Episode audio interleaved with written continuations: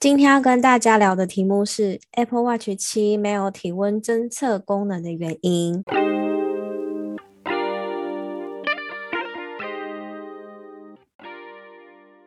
嗨，欢迎来到果仁的频道。想利用琐碎的时间了解 Apple 产品吗？想知道更多有趣的科技新知吗？赶快按下节目订阅键，你就不会错过最新的科技讯息喽！嗨，大家好！哎，在我们节目正式开始之前啊，大家应该有发现说主持人是主持人是完全不同人吧？是的，今天是小女子我一个人挑战录音哦，因为我们另外一位声音非常有磁性的男主持人呢，他最近身体微恙，需要调养，需要调养。哎呦，紧张到乡音都不小心跑出来了。反正他就是。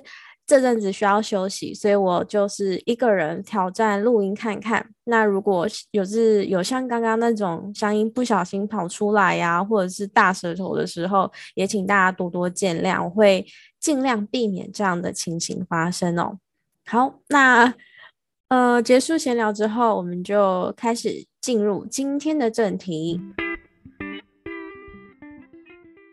相信很多人都是 Apple Watch 的使用者哦，它是一个呃非常实用而且方便的商品。里面呢，它有不少的健康啊、身体指数的侦测功能，包含基本的心跳、呼吸频率、心电图，还有血氧浓度测量。那血氧浓度测量就是对现在来说是非常实用的。现在疫情越来越严重，然后确诊数也越来越多。如果有血氧浓度的测量功能，它可以随时帮你监测身体的健康情形哦。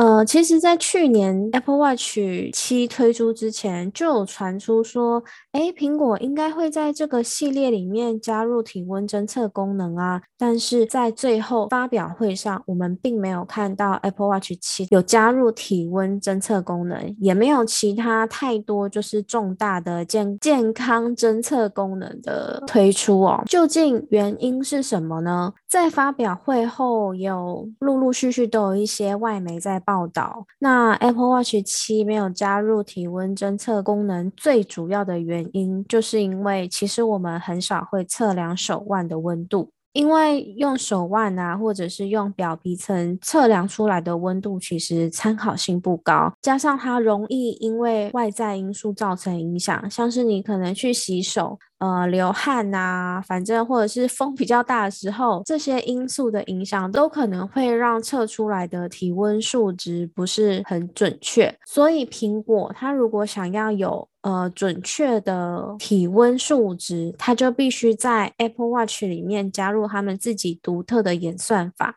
把 Apple Watch 它从手腕上测量的温度校正成真实的身体温度。在当时呢。Apple 啊，它其实打算利用相关的侦测器来搭配演算法来显示侦测到的体温，但是体温侦测的测试结果在 EVT 阶段的时候一直没有办法达到可以正式推出的条件哦，所以最后就放弃了。那关于刚刚提到的 EVT 阶段，它其实是产品开发验证三个阶段中的其中一环。来喽，全名是英文。来喽，我努力。全名是 Engineering Verification Test。哦，好紧张哦，好久没念英文。好，那我们中文的翻译是工程验证测试阶段。